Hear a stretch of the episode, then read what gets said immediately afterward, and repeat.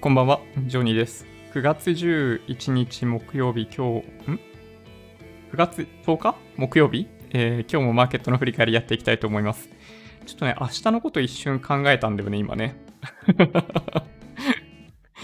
明日金曜日、9月11日金曜日は、えっと、夜に、えーちょっとね、えー友人と、えーなんだろうな、オンライン飲み会的な集まりがあるので、えー YouTube ライブお休みさせていただきます。先に、はい、案内させていただきます。で、今日は9月9日じゃない、もうめちゃくちゃだね。9月10日木曜日なんですけど、えーっと、今日は、えー日経平均は反発してるんですよね、一応ね。うん。0.88%か。日経平均202円93銭高。トピックスがプラス1.21%。うん。一応ね、反発はしてますけどね、まあ、そんなに強い感じではなかったですよね。で、今日は、まあ、いろんなニュースあったんですよ。このタイトルにも書いてますけども、そのドコモ口座の件が、そのやっぱりそれなりに大ごとで、2日前ぐらいからこの YouTube ライブでもお話ししてますけど、ドコモ口座1800万円相当がすでに、えー被害に遭っていると。これ判明してるベースですね。で、ドコモとしては、なんかね、どうも区別がつかないって言ってるんですよ。まあ、そりゃそうだよね。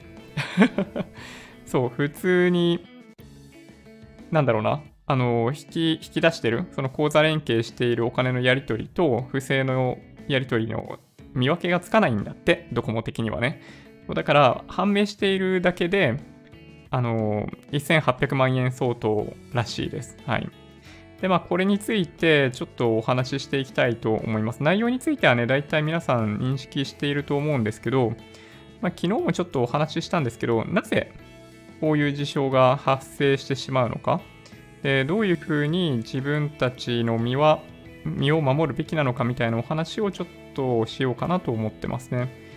結構ね、他にもね、こういう、まあ、セキュリティというか、なんだろうな、サービス的な脆弱性みたいなものを悪用した不正ってあるんですよね。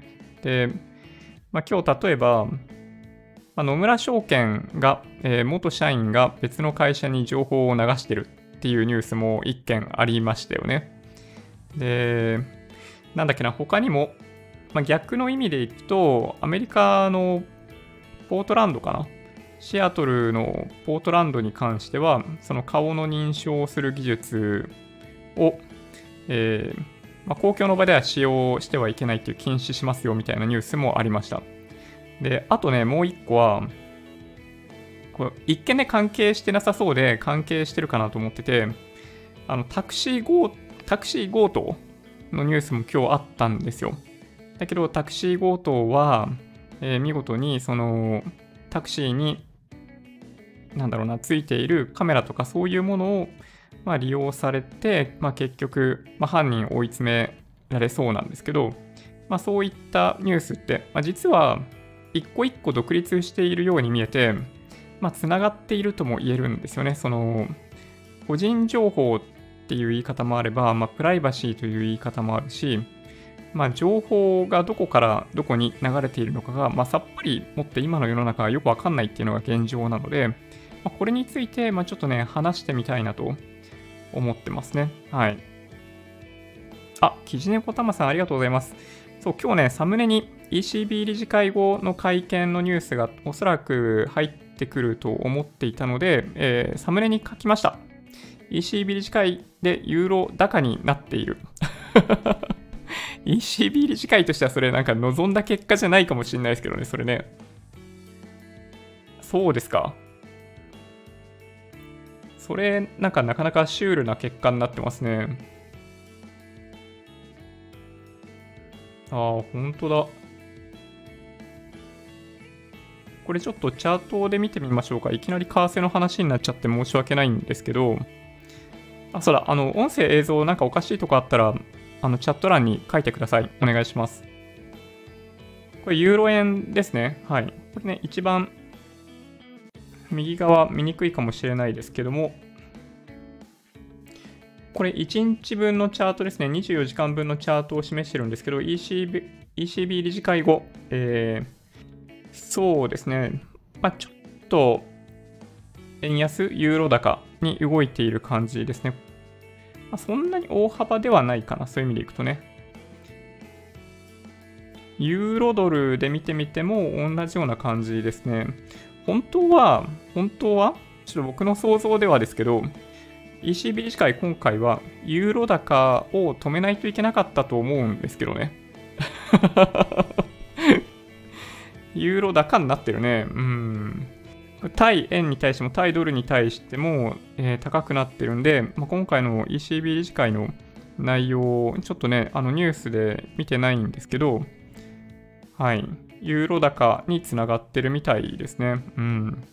なんかもしね、もうもしかしたらニュースで流れてきているかもしれないので、気になるところがあったら、あの、ちょっとね、チャット欄に書いてもらえると嬉しいかも。ちょっと僕も今、ちらっと見てみようかな。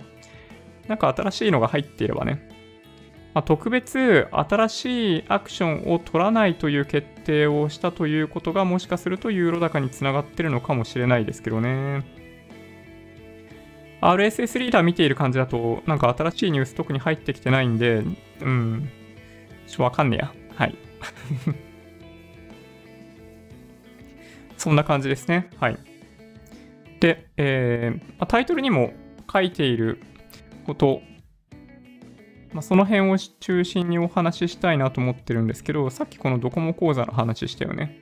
で、それ以外でいくと、まあ、これはどっちかって言ってマーケットのお話なんですけど、オフィス賃料が、なんとですね、まあ、これは東京、東京都っていうか都心かな？80ヶ月ぶりに下落というニュースが出てまして、皆さんもご存知の通りだと思うんですけど、まあ、オフィスね、行ってないでしょ？多くの人は。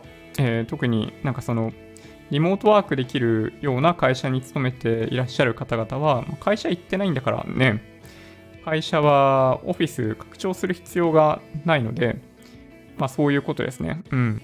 空きが増えてるそうです。まあ、こういうところも、まあ、リートだったり何だったりっていうところに影響をしてそうな気がするんで、この辺見ていきたいですよね。今後の新しい世界観っていうのはちょっと見えるかもしれない。で、あとは新型コロナウイルスが、まあ、落ち着いてきたということで、感染者数的にも落ち着いてきたということで、東京都15日を最後に、えー、時短営業というものを終了するで、さらに、まだこれは決まってないんですけど、10月から、えー、GoTo トラベルキャンペーンの対象に入れるみたいな話になってますね。いやー、ようやく東京都も、えー、その恩恵に預かれる時代が来ましたね。はい。いや、もう本当に良かったなと思います。うん。じゃあまあそんなわけで、えー、そういったニュースを中心に、えー、お届けしていきたいと思います。じゃあそんなわけで、まずは何はともあれ、えー、今日のマーケットの振り返りからやってってみようかなと思うんですけども、画面切り替えます。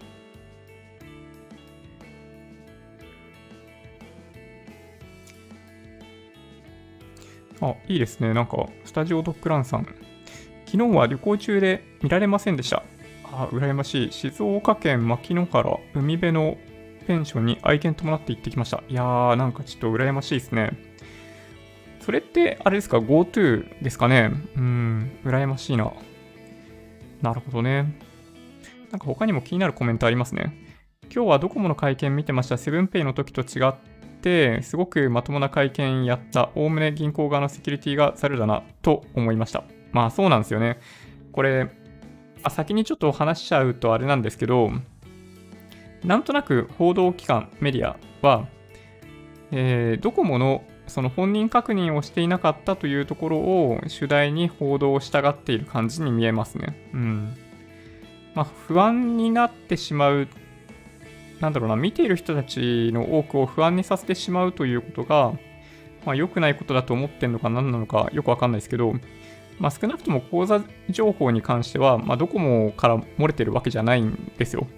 口座情報はどっからか漏れている、それを利用してドコモ口座を作ったっていうのがことの背景なんで、これはね、なかなかなんか本当はそこね、注目ポイントだと思うんですけどね、元を立たないといけないんですよ。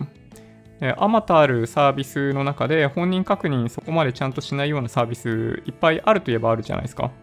でそういうところで、まあ、今回みたいなことが発生すると、まあどこね、繰り返し行われてしまうんで、そう、本当はね、元を立たないといけないんですよ。で、これね、昔から言われている話で、あの、IT 系勤めている方はわかるかもしれないんですけど、えっと、2010年ぐらいとかから、もうちょっと前かな。結構ね、大規模に ID とパスワード漏れたりとかってしたことがあるんですよ、経験として。で、それが何百万件っていう世界で、もちろん特定のサービスだけなんですよ、漏れたのって。漏れたのは特定のサービスだけなんですけど、もともと皆さんもそうだと思うんですけど、ID とパスワード同じもの設定してたじゃないですか。そう、だから、あの、簡単に不正ができたんですよね。で、漏れた、漏らしたところでやるんじゃないんですよ。漏れた情報をその何百万件っていう ID とパスワードのセット、まあ、メールアドレスとパスワードのセットだと思うんだけど、それを利用して別の A っていうサイトで不正をまずやるんですよ。で、で、そこで、あの、要するになんか換金性の高いものを購入するとかね、そういうことをやってお金をゲットする。で、そこで不正が起きた起きたっていうんで、あのみんなパスワード変えてねっていう話になるんですよ。で、漏れたところじゃないところでそういうことが起きるんですよね。で、漏れたところではない、また別のあの B っていうサイトで、その換金性の高いものがまた大量に購入されて不正が行われる。だその大元になっているところその大量に何百万件って漏れた ID とパスワードのセットが、もう各サイトで不正として利用されまくって、あの、なんだろうな、事件化するっていうね。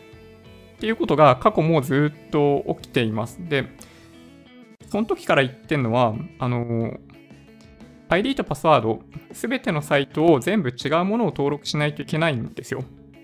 で、まあ昔はね、同じものを使ってたんでしょうがないんだけど、まあそういうのが判明してからは、あのね、まだ、まだ登録1個の ID とパスワードを複数のサイトで利用してるっていう方がいらっしゃったら、あの、今やめた方がいい。そう、今やめた方がよくて、あの、Apple でも Google でもいいんですよ。Apple でも Google でもいいんで、その ID とパスワードを保存してくれるじゃないですか。サファリとか Chrome とかが。ああいうサービスを使って、もう全部のサービス、違うパスワードを設定しないといけないですね。これね、やってないっていう方いたら、今やった方がいい。マジで今やった方がいい。うん。で、今回は、その銀行の口座情報だったじゃないですか。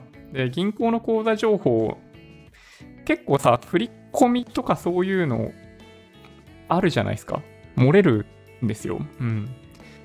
あの、暗証番号がなければね、まあもちろんお金引き出すことできないし、キャッシュカードが通帳がさらになければお金引き出すことってできないんで、まあ本当は大丈夫だよね。そう、だから、まあ、口座番号って単体でどっかから漏れ出たとしても、そんなにそのセキュリティ的になんか即刻、なんか資産なんか口座残高ゼロになるとかね、っていうことは、まあ、基本的にはないと思うんだけど、基本的にはね。そうだけど、複数のそのサービスにまたがって、今回で言うと、そのドコモ口座っていうサービスと、その銀行口座っていう情報が複数組み合わさって、その口座情報で、まあ4桁の、なんだ暗証番号もなんか総当たりで見つけるとかそういうこともやられてたみたいな話もあるんですよね。まあ、普通銀行とかって、まあ、3回ぐらい間違えるとロックかかるじゃないですか。そうだから、まあ、普通に考えればあのお金を引き出すってのは難しいんですよ。口座情報だけあってもね、普通はね。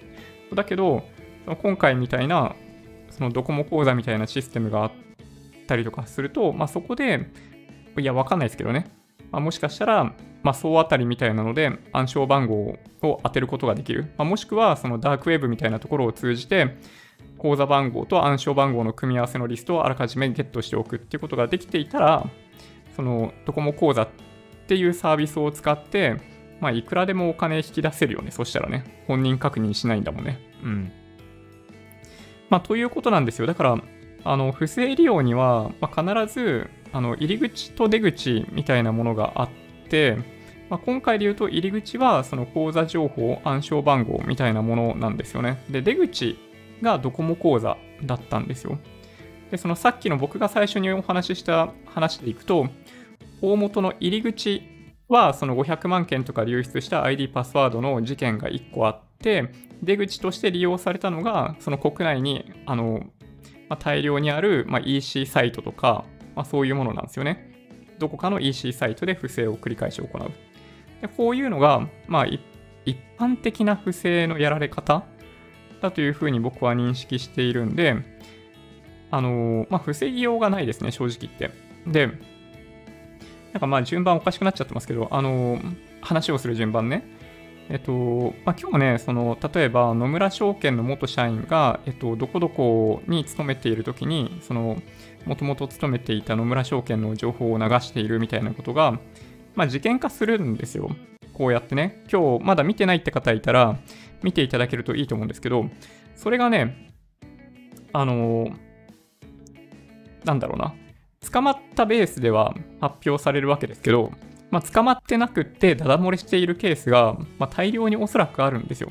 大量にそういう、なんだろうな、情報がダダ漏れしていることがあったとしても、さっき言ったみたいに、その情報入り口としての情報をゲットしたとしても、その出口としての、なんだろうな、不正できる口がなければ、そのドコモ口座みたいなサービスがなければ、まあ、結局なかなか不正ってすることができないんで、あの、まあ、実害ってあんまり起きないんですけど、うんまあ、今回は本当に、まあ、不幸にもそういう組み合わせが見つかってしまったっていう感じなんですよね。そうだから、まあ、僕たちが、あの、気をつけられることがあるとしたならば、まあ、さっき言ったように あの今もしね、あの例えば Apple ID のログインパスワードと Google のログインパスワードとかが同じなんだとしたら、それは全部分けなきゃいけない。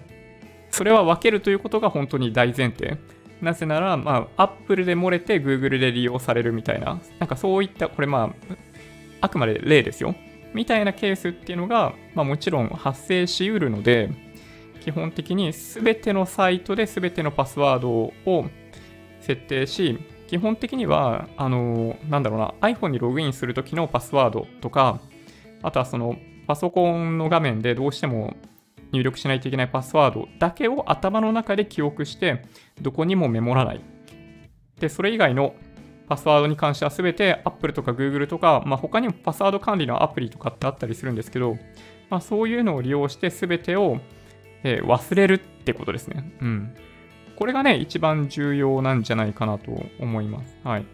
まあ、これに関連したニュースも実は今日、そのさっきお話ししたようにあったりするんで、またなんかニュースのところでもお話ししますね。ちょっとね、最初に、はい、一気にお話しさせてしまいました。させてしまいました お話しさせていただきました。うん。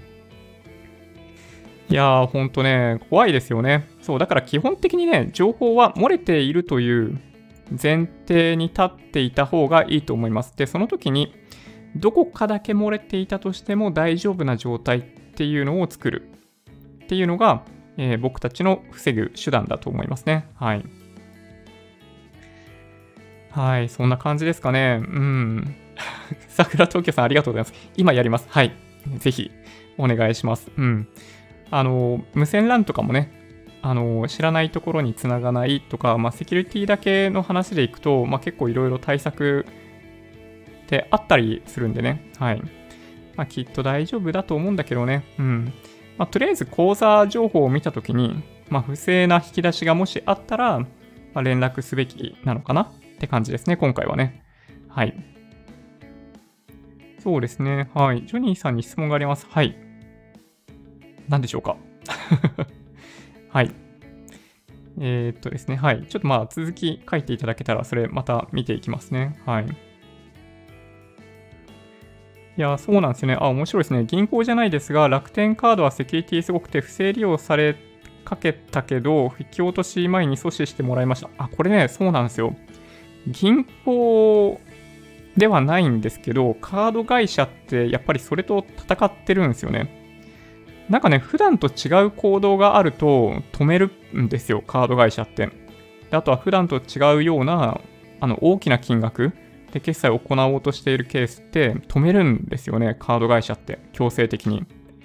で、まあもちろんね、アプリとか使って本人がやってたんだったら、それを許可して、ちゃんと大そり通るように設定できるんですけど、そう結構ね、防いでくれるんですよ。これね、いや、カード会社とか本当優秀だなと思いますね。うん。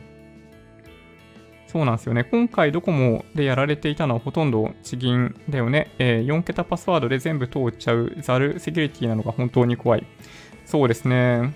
なんか暗証番号って、えっと、それそのものがパスワードとして機能をしちゃいけないんですよね。僕の理解だと。あの、何かっていうと、例えば、まあ、銀行の場合、あくまでキャッシュカード、通帳を持っているその人、プラス暗証番号なんですよね。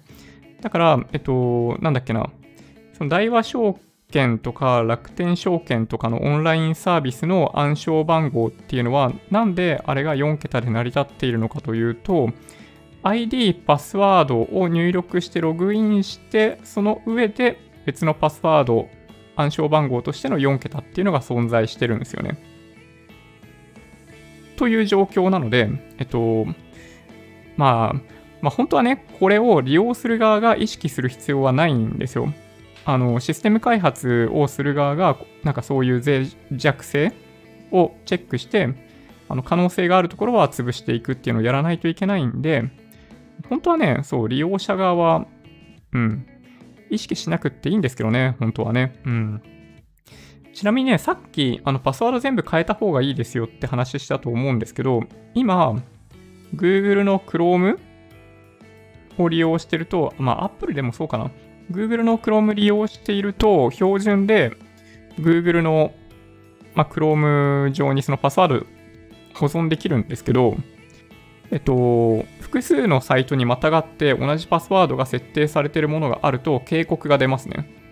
で、あとはそれ以上に Google はどこどこでこういう情報漏れてたっていうのをあの収集してるんですよ。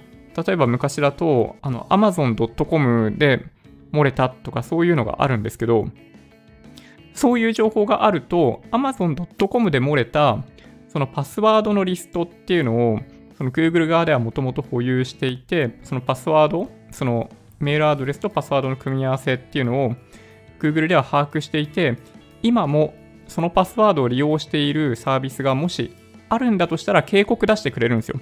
これ今すぐ変えてくださいみたいな感じで、確か。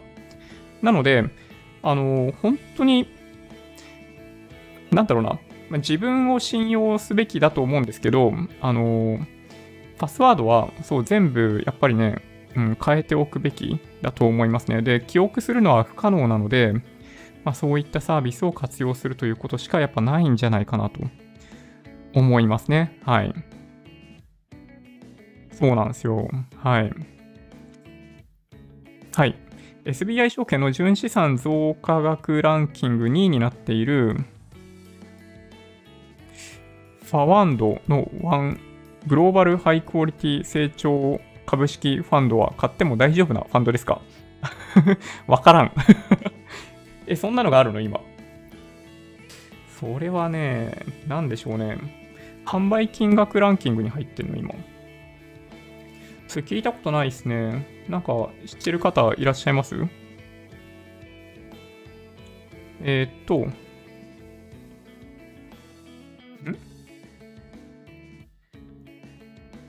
純資産増加額ランキングに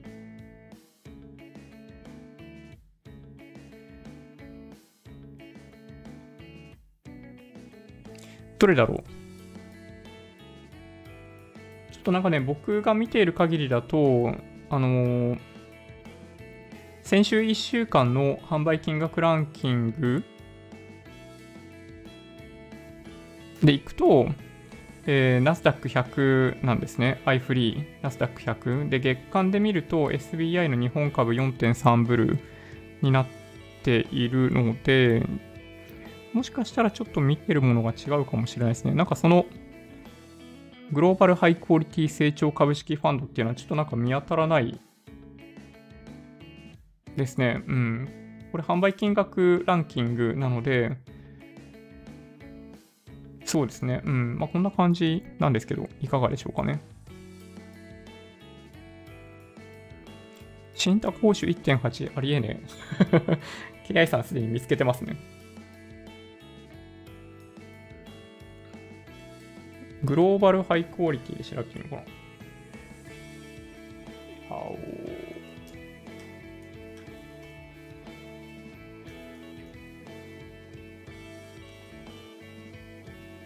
これか。相性未来の世界 販売金額ランキング37位に入ってるやつですかね、これね。えっと、運用方針。世界の金融商品取引所上場株式に投資を行います。ポートフォリオの構築にあたっては、投資アイデアの分析評価、個別企業の競争優位性、成長力の評価に基づき、なんかふわふわした言葉ばっかりだな。えー、選定した質の高いと考えられる企業の中から市場価格が理論価格より割安と判断される銘柄を厳選して投資を行います。まあ、結局だから、バリュー投資だよって言ってるだけですね、これね。えー、限定為替ヘッジと為替ヘッジなしの2つがあると。で、それでいくと、こっちは為替ヘッジなしか。為替ヘッジなしで信託報酬1.8は、まあそうですね、ちょっとまあありえないかな。という気がしなくもないですけどね。うん。まあ、1年間のリターンがプラス41%っていうね、えー、すごい数字になってると思うんですけど、まあそうですね。これね、多分短期的には、もしかしたら上昇するかもしれないですよ。あの、簡単に言うとね。で、なんだろうな。まあ、ひふみとかと同じような感じで、まあ、わかんないですよ。どんな感じでそのバリュー株投資を行ってるのかわかんないんで、なんとも言えないですけど、基本的に、あのー、こういうアクティブなものって、まあ、要するに、あのー、バリエーションが極めて、なんだろうな、低い、評価されていない銘柄に対して投資を行って、その正しい評価になったタイミングで売るみたいな感じだと思うんですけど、その、まあ、ないんですよ。対象になるような商品がね。これだからね、難しいと思いますよ。です。まあ、だからね、まあ、短期的にはもしかしたら上昇するのかもしれないですけど、長期的に儲かるようなものではあんまりないんじゃないかなという気がしますね。で、信託報酬1.8%だし、えー、っとね、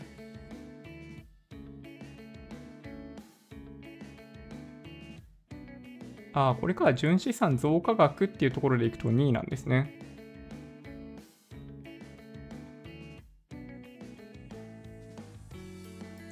で、これ月次資金流出金額っていうのを見ていても、えー、なんかむしろ危なっかしい感じがしますね。これ見るとね。うん。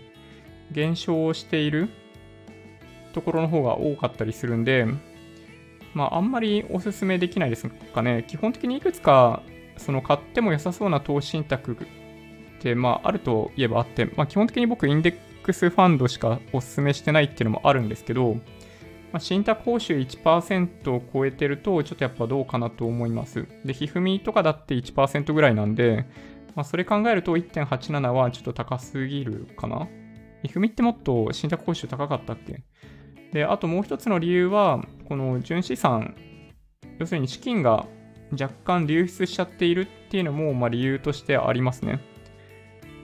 で、まあ、それ以外にさらに上げてしまうと、まあ、運用報告書とか見て、なんか自分が投資したいようなところに本当にまさに投資してくれてるんだったらいいかもしれないですけど、あの、運用報告書とか見ても、それがなんかどんなところに投資してんのかもよくわからないみたいな感じだったとすると、やっぱよくわかんないものには投資しないっていう方が、いいんじゃないかなっていう気がしますね。はい。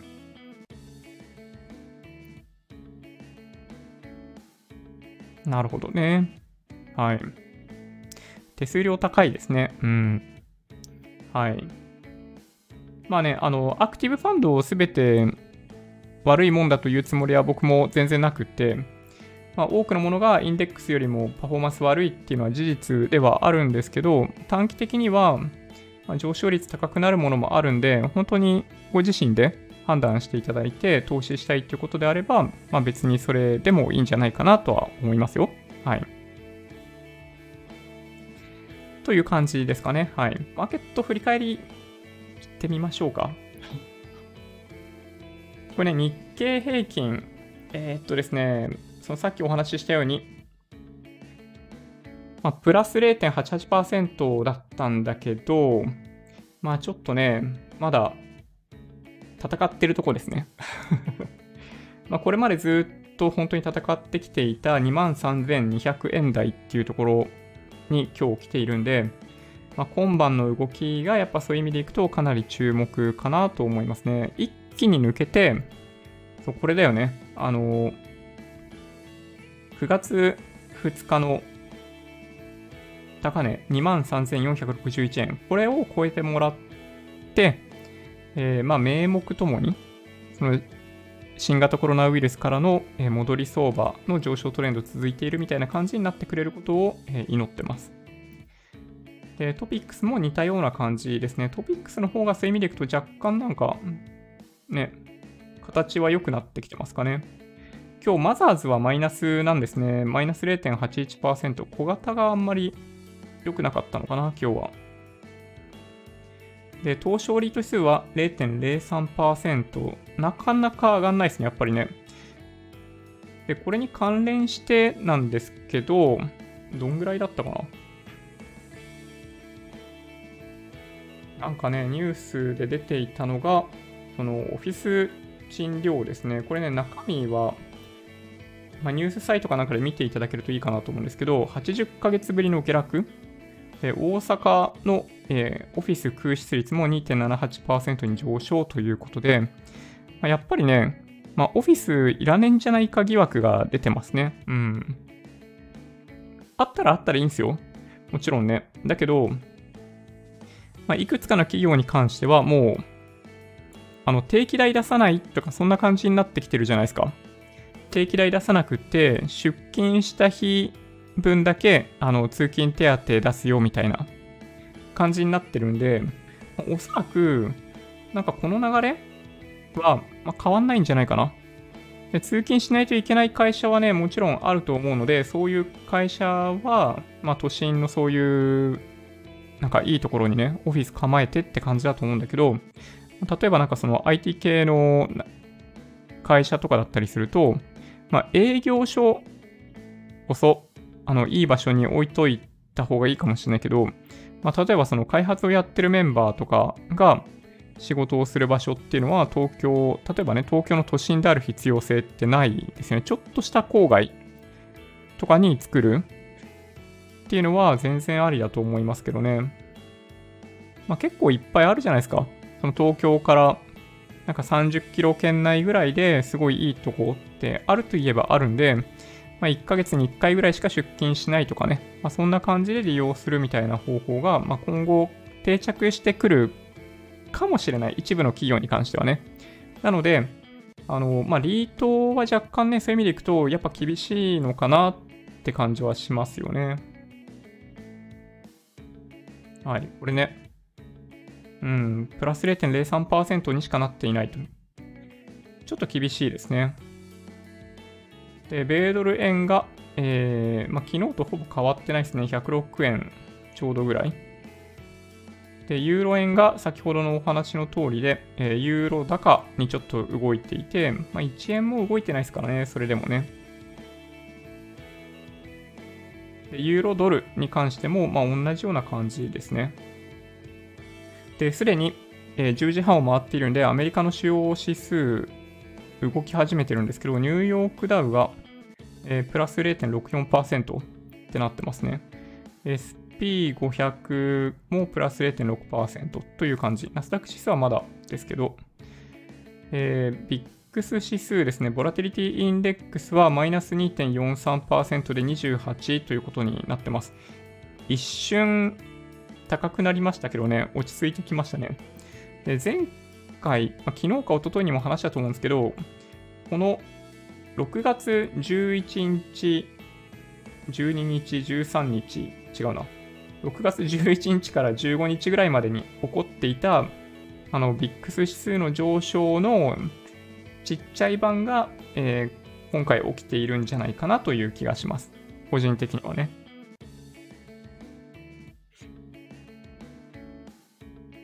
で、ビットコインが110万円。で、金がちょっと上昇して1959ドル。で、シルバーもちょっと上昇しています。WTI の原油先物が、えー、なんとか38ドル付近で踏ん張ろうとしている感じですね。37ドル96セントになってます。はい。まあ、ギリギリのとこですね。ちょっとね、この後、ナスダック指数がどうなるかはわかんないですけど まあ、昨日お話ししていた通りで、えっと、まあ、乗り遅れた人たちがいっぱいいると思うんですよ。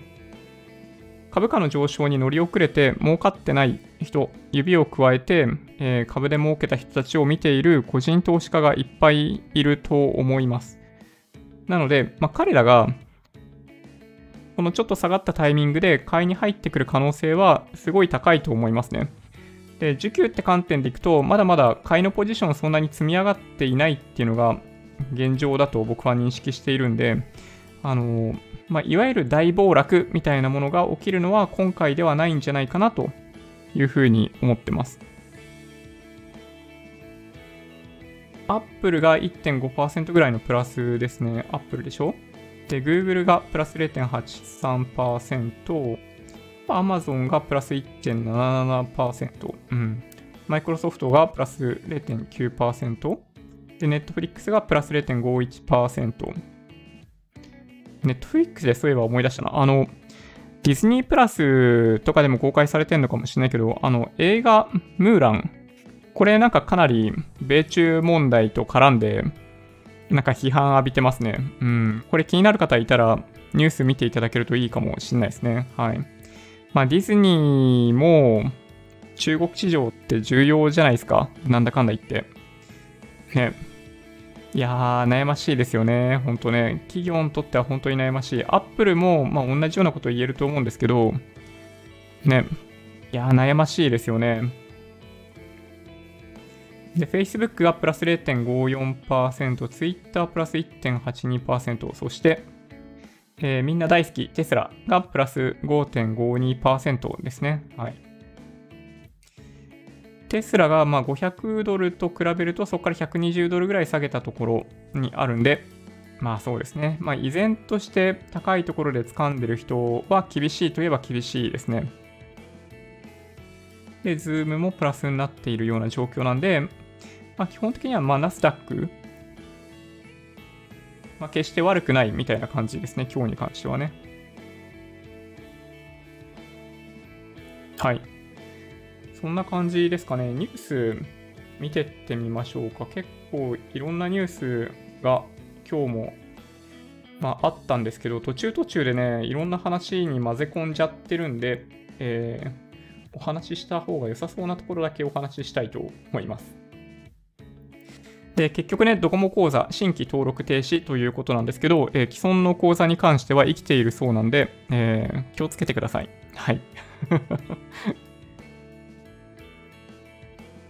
そうですね。あとはね、藤沢和樹さんって有名なんで知ってる方多いかもしれないですけど、えっ、ー、と、まあ、もともと、まあ、金融業界、金融界で、まあ、仕事をされていた方で、まあ、めちゃんこ詳しいんですよ。で、それと同時に恋愛工学という分野も開拓されていてですね、まあ、非常に面白い内容をよく発信していらっしゃるんですけど、あの、この金融日記、めちゃめちゃ有名なブログがあるんですよ。あの、藤沢和樹さんの金融日記。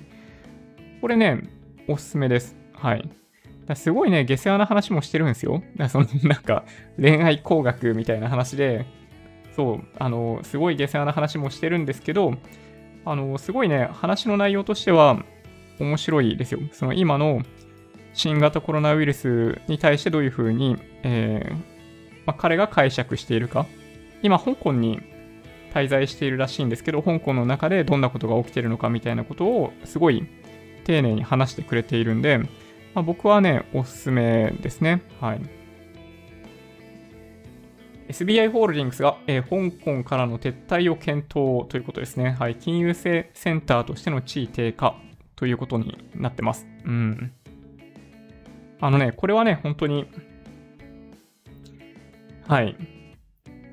まあ、香港にとってはね、残念なニュースですけど、まあ、東京がなんとかね、本当はその、まあ、極東地域というか、このタイムゾーンの一番の金融センターになってくれることを本当は期待してますけどね。まあかなり厳しいでしょうね。英語を話せる人はあんまいないし、まあ、税率的にも高いんで、まあ、なかなかね、そういう企業が東京に集中してくるっていうことは難しいかもしれないですけど、まあでもね、うん。まあ、東京には東京なりのアドバンテージがあると思うんで、そう、なんかね、頑張ってほしいですね。こういうとこ頑張ってほしいよね、国はね。うん。はい。で、不妊治療の保険適用の話。開始まで2年ぐらいかかるんで、それまでは、なんか、補助、補助とかそういうのでやろうかなみたいな話してましたね。はい。すごいな。この段階ではまだ1000万円ってなってるね。うん。イベント開催制限一部緩和の方向へ。うん。ソフトバンクグループが、ソフトバンクグループに株主が情報要求、オプション取引の責任者は誰か。いやー、なんかね、変な話になってきましたね、だんだんね。うん。で、まあ僕 F1 大好きなんですけど、ネットフリックスでアイルトン・セナの、えー、まあなんかドラマが出るらしいですね。うん、すごい楽しみ。輸入の小麦価格、来月から4.3%引き下げ。まあ、輸送費低下って話ですね。これね、えっと、今日、セクター別に見たときに、海運がダントツトップだったのみんな知ってます？うん。まあ理由は本当に簡単で、えっと、まあ証券会社だったかなどうだったかな？投資判断の引き上げですね。うん。なんかね、輸送費は下がってるけど、物の動きってあんまり変わってなかったりとかして、まあ、実はね、その海運、結構儲かる、儲かってるっぽいですね。うん。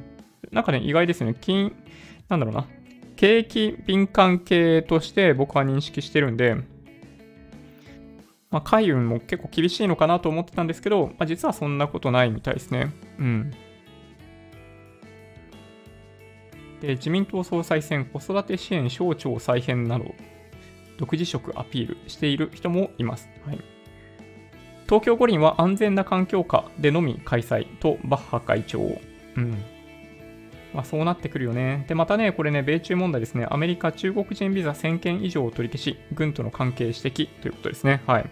まだまだ水面下ではいろいろやり合ってるんだと思います。で、9月の日銀会合9割超が政策維持予想ということです。はい。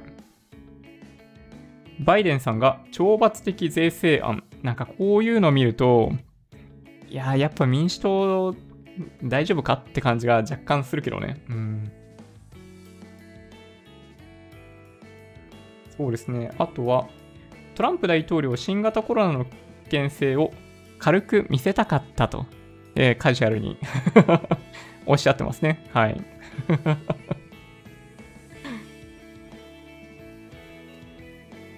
そうですね。なんかね、アメリカの中でも都市によって、まあ、濃淡だいぶ出てきていて、まあこれロイターのニュースなんですけど、ニューヨーク市に関してはレストランを月末から、えー、区内飲食再開。一方で LA に関してはハロウィン禁止みたいな感じで、まあ、結構濃淡がありそうですね、どうもね。うん。で、今日は機械受注が発表されたんですけど、えー、まあ、予想よりも良かったですね。はい。まあ、これが材料視されたみたいな話もなきにしもあらずですけど、まあ、ないかな。はい。そうですね。あとはマイクロソフト Xbox X11 月発売500ドルですね。日本でもえー、発表されてた気がします。買う人いたらちょっとぜひね、チャット欲しいかな。うん。まあ僕は買わないけどね。いや、ほんとね。テスラガン上げしている火曜買ったやつ大勝利。まあね、短期だったらね、うん、そういう感じになりますよね。はい。なるほどな。いや、面白いですね。KI さん。はい。図らずも積み立ての金額増やしてて、えー、下げの中で爆買いしてた。うん。いや、ほんとね、あの、余裕資金がある方ってやっぱ、マーケットが不安定になった時に強いんですよね。だからフルで、あの、投資しに行っちゃいけないんですよ、基本的には。これね、今本当に悩ましいなと思ってて、まあ、資産バブルってなんだかんだ言いながら、えー、株価とか上昇してっちゃうっていう相場だったりするんで、まあ、ポジションある程度高めにしといた方がいいっていうのがあの僕の考えなんですよね。だけど、相場が不安定になった時には、あの臨機応変に対応できるほどのキャッシュポジションを持っていた方がいいということがあって、まあ、これね、難しいかなと思いますね、これね。あ、長期金利も出した方がいい。あ、まあ確かにそうかもね。うん、そうかも。なんかね、長期金利の水準、なんかあんまチェックしていなくって、なんか、ブルームバーグとかって、あの、債券お得意メディアなんで、まあ、毎日毎日どれぐらいになってるってね、あの、アメリカの10年ものですよね、きっとね。うん、見た方がいいのって。いや、そうですね、確かにね。うん。ありがとうございます。テスラ、さっき買いました。いや、もう本当に、あのー、なんかね、楽しいんですよね、短期取引って。うん。はい。ウォルマートドローン宅配志向を開始、アマゾンとの競争激化。これね、本当はね、日本でもやってほしくって、まあ、企業の間を中心に、まあ、例えばなんかビルの間を飛ぶ、要するに屋上に置いてってもらうことを、屋上に置いてってもらうみたいなサービスができると、まあ、結構いいんじゃないかなとか思ったりするんですけどね。はい。まあ、日本だとなかなか難しいですね。ティファニー買収計画撤回みたいなニュースもそういえばあった。そうですね。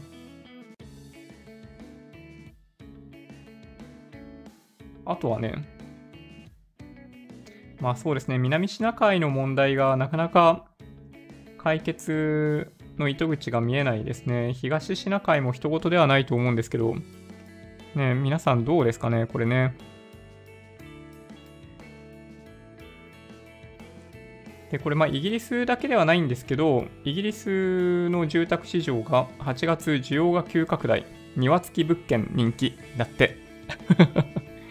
まあ、日本だとなかなかね、あの、まあ、戸建て一気に買うみたいな人って少ないのかなどうなんだろうよくわかんないけど。うん。まあ、すでに、まあ、そこをついている金利水準なんで、日本の場合ね、あの、金利が急激に下がって、家がめちゃんこ売れるみたいな状況にはなってないですけど、まあ、欧米各国に関しては、家めちゃめちゃ売れてますね。うん。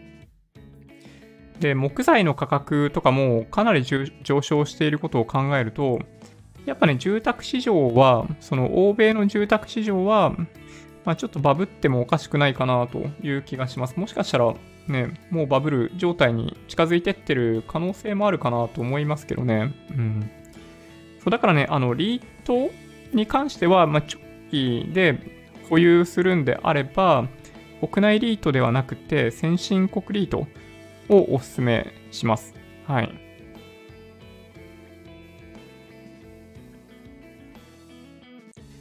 そうですね、面白いね、こういうのね。米朝新書内容暴露報道。キム委員長がトランプ大統領を称賛。そりゃそうだよね。今まで誰からも相手にしてもらえなかったんで、どの大統領からも相手にしてもらえなかったんで、まあ、相手にしてくれただけでも、うん、称賛するよね、それはね。うん。そうですね、東京都、えー、警戒レベル引き下げ、えー、時短営業も15日終了。今日、まあ、これね、まあ、大きなニュースかなと思っていて、まあ、ようやくですよ、まあ、遅すぎたかなという気がしてますけどね、個人的には。この警戒レベルとか時短営業によって、感染が防げたかどうかっていうのは、まあ、結構怪しいもんだなという気がしてます、正直言って。うん。まあ、いずれにしても、えっと、まあ、時短営業要請、あ、要請の字間違ってんね、これね。ちょっと待って、今、今直していい？すごい間違い方してんだ、これ。妖精ギブスの妖精だよね、これね。妖精。ふう。まあそうそう、まあ問題になってたじゃないですか。その時短営業の要請を、まあ、延長するにあたって、あの、まあ、事業者に対して支払うお金が、まあ、少なすぎるっていう問題があったじゃないですか。で、まあそれ、まあいずれにしても、まあ終わって、まあ本当、まあ終わる ?15 日なんでまだなんですけど、まあよかった、よかったって言っていいのかわかんないけど、まあ、ほっとしてます。で、10月から、ま、GoTo トラベルのキャンペーンにも入るということなんで、まあ、ようやくって感じですね。GoTo トラベルって、あの、本当は50%分なんですよ。で、今35%分しかもらえてないんですよ。値引きになってないんですよ。今って実は。で、35%分を、えっと、その宿泊費から引きます。で、15%分は現地で利用できるクーポン券みたいな感じで、あの、利用できるように準備しますっていうのが GoTo キャンペーンなんですね。で、なので、確かね、その現地で使える15%分値引きみたいな方も、なんか10月から使えた気がするんだよね、確か。なので、はい、10月から本格的に、始まるということであれば、まあ、今から東京都民の方も積極的に GoTo キャンペーン利用していただければなという気がします。まあ、ただ、やっぱね、注意していただきたいのは、あの、無駄に感染者を増やす必要は本当にないので、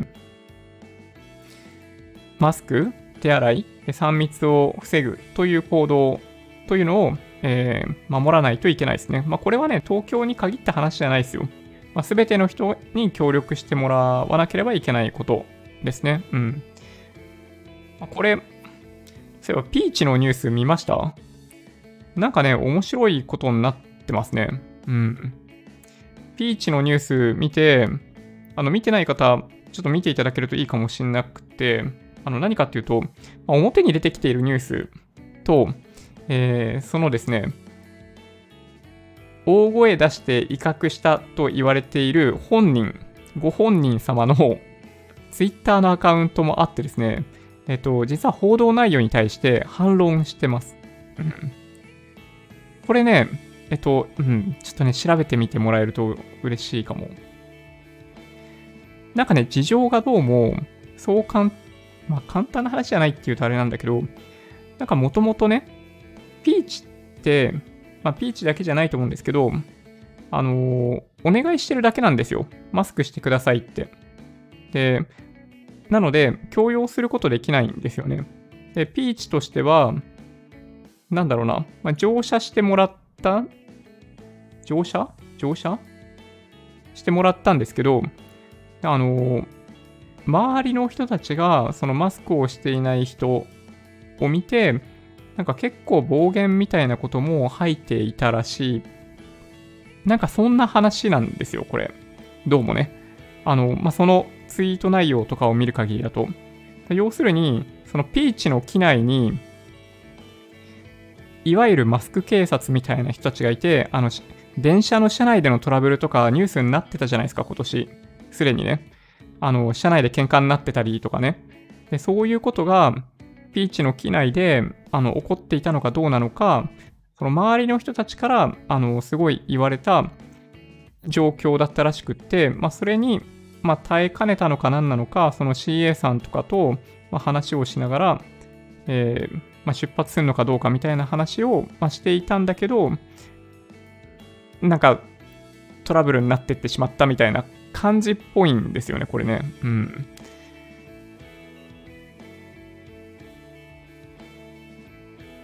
あ、YouTube で公開ししてるんですか ?YouTube なんだ。なんか Twitter、Twitter なのかなと、だからね、そうちょっとね、思ったんですよね。うん。いや、そうなんですよ。これね、なかなか、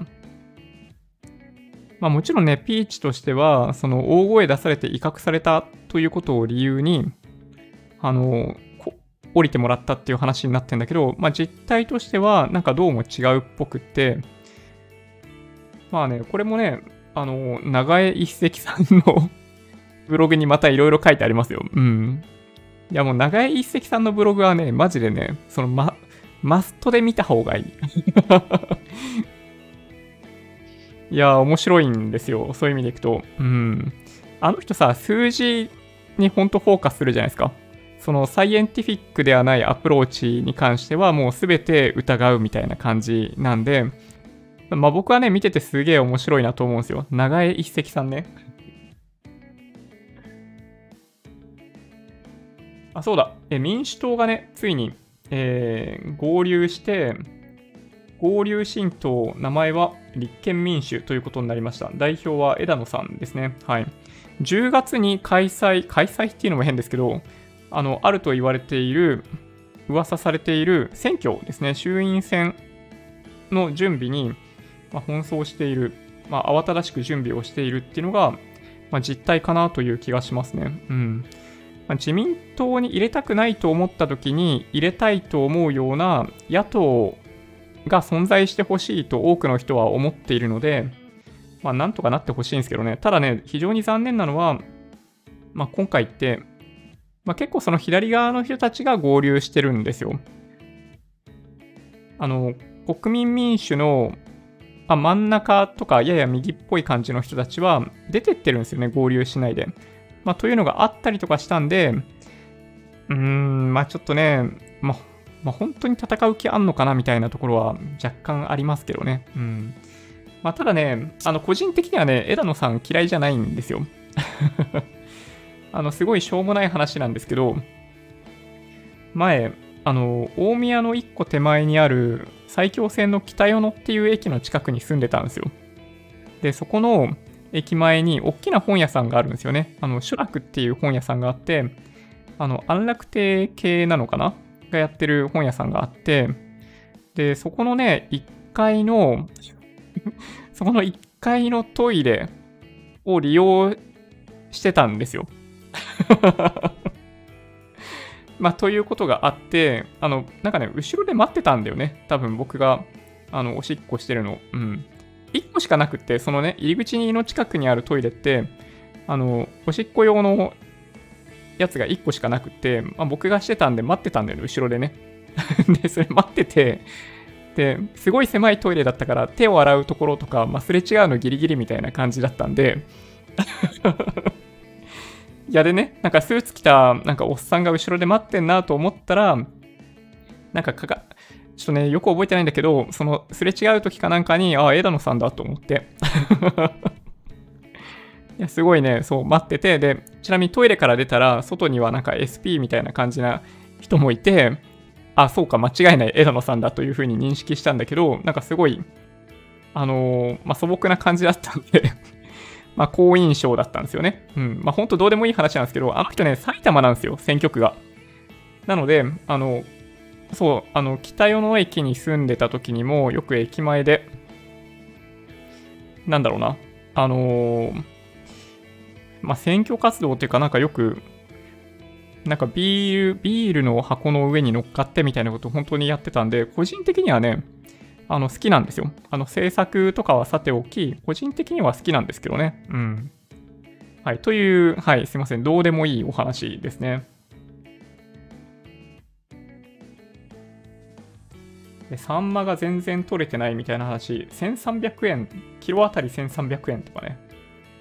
いや、本当にね、高すぎるよね。あ、Xbox X は5.3万円。これアメリカか。日本のニュースもあったと思うんだけどな。そうですね、ちょっと加速していこうか。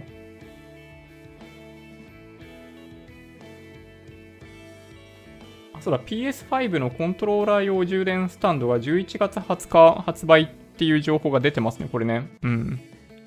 そう。11月20日みたいだよ、だから。おそらくだけどね、おそらく。買いたいと思っている方は、ポチる準備しとかないといけないですよね。で、LINEPay が Apple Pay 対応する予定だそうです。年内らしいんですけど、あの非接触系の決済手段って、まあ、ほとんどが実はあのー、バーコード決済だけなんですよね。メルペイは Apple Pay 対応できてるんでいいんですけど、LINEPay とか PayPay は Apple Pay 対応ができてないんで、決済がね、すげえめんどくさいんですよね。はい。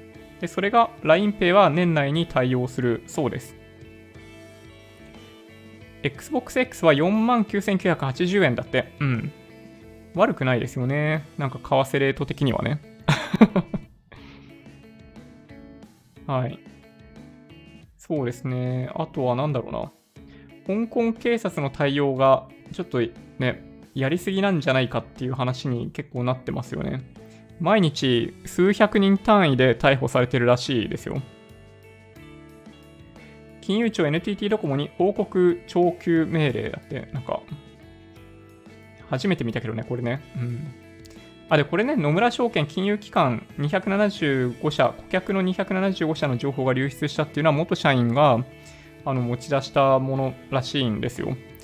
で、これね、そう、さっき話していたように、これ単体でこの情報ってパッと見はさ、あの、まあ、持ち込まれた先も、なんとか証券会社とかなんで、ま、悪用されるって言っても、まあ、彼らの営業に利用されるとかね、まあ、そんな感じでしかないのかもしれないけど、複数の情報が組み合わさった時に本当に不正をされる可能性っていうのがやっぱあるんで、まあ、本当にね、あの情報の管理って重要だと思いますね。なんかさ、そのアメリカとかヨーロッパとかで GDPR とか、そのカリフォルニア州のやつとか、いろいろあって、個人情報を消せるようにしないといけない感じになってるんですよ。今って、IT 企業とかって。なんだけど、まあ、こうやってね、漏れ出てたりとかすると、消したくっても消せないよね。うん。で10月の国内線減便率43%らしいです。10月のお話ですね。そうですね。まあだからね、ほんとね、悩ましいなと思うんですよね。犯罪って。そうタクシーに関しては、カメラに映っていたことで、まあ捕まりそうな雰囲気があるんですけど、まあ、ほんとね、プライベート、プライバシーと、なんかそういうもののバランスって本当難しいなと思いますよね。ポートランドのニュースもそうですけど、まあ、本当はね、その顔を見た瞬間に誰かってわかる。いざという時はわかるようになってる方が、まあ、安全性としては高くなりそうな気がするんだけど、まあ、セキュリティ的に危ないっちゃ危ないんですよね。まあ、これがね、ほんとね、バランス難しいなと思います。これね、ポートランド市。GoTo トラベル来月1日からこれね。うん。8月の自殺者、大幅増加で1800人。これもしかするとやっぱりね、仕事を失ってって方が出てきてるかもしれないですね。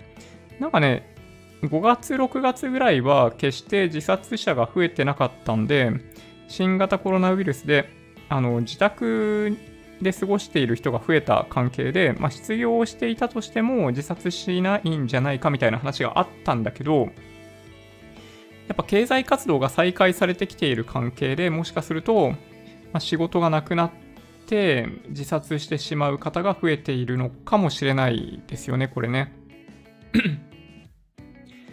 なんかね、例年と比べると数百人単位で多くなってたんじゃないかな。これって結構本当にやばい数字で、あの、わかりますよね。新型コロナウイルスで亡くなる方を上回ってしまう可能性がありますよね。自殺で亡くなる方がね。とかね、まあそんな感じかな。もうそろそろ終わりにしないといけないかな。任天堂 switch Pro 4K 対応とかね、そんなニュースもありました。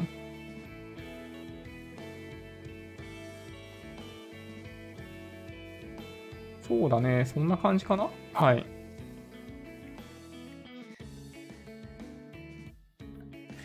えっ、ー、とですね、今日は、マーケットの振り返りやりながらになっちゃったんですけど、えー、本人確認不十分だった というドコモ口座に関してですね。はい。で、口座情報がどういうふうに漏れ出たのか、で、セキュリティっていう観点で僕たちができることって何なのかということを、まあ、中心にお話ししたかな。結構そこに時間割いた気がしますよね。で新型コロナウイルスで、まあ、新しい仕事の仕方に移行しつつある中で、オフィス賃料がついに下落に入っているっていうのが大きなニュースとしてあるんで、まあ本当ね、まあリートとか買ってる方はちょっとね気をつけた方がいいかなって気がしますけどね。うん。はい。そうですね、そんな感じかな。で、東京都時短営業も15日に終了するということになっているんで、うん。まあ、GoTo キャンペーン利用できる方は積極的に使った方がいいんじゃないかなという気がします。なんか簡単にこうやって言うと批判する人いるかもしれないですけど、まあ、東京に限らず、えー、感染予防をしましょうということですね。マスクして、手洗いして、3密防いで旅行しましょうということだと思いますので、えー、それでまた再びね、日本の経済が活性化して、えー、失業者が減って、え、自殺者も減るみたいなシナリオができてくるとすごいいいんじゃないかなと思ってますので、はい。まあ、できるだけね、経済を回していけたらいいんじゃないかなと思っております。じゃあ、そんな感じで、えー、終わります。Twitter、Instagram のアカウントもあるんで、もしよろしければフォローお願いします。音声だけで大丈夫っていう方は、ポッドキャストもあるんで、そちらもサブスクライブお願いします。で YouTube にはメンバーシップ登録ができるようになってまして、毎週日曜日に、え、会員限定のライブ配信も行っておりますので、もし興味があるという方がいらっしゃったら、え、メンバー登録ボタンをポチッとしていただけると嬉しいなと思っております。もし今回の動画が良かったっていう方は、高評価ボタンをお願いします。合わせてチャンネル登録していただけると嬉しいです。それでは、ご視聴ありがとうございました。バイバイ。